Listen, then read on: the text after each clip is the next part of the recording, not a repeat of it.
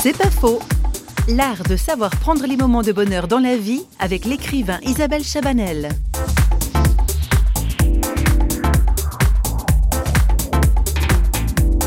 C'est l'une de mes tantes.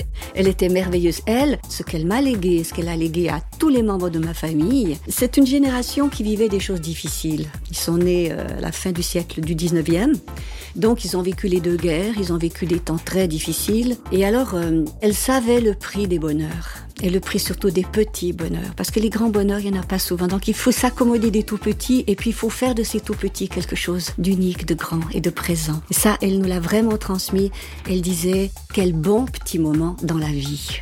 Simplement ça. Quel bon petit moment dans la vie. Donc elle savait les prendre.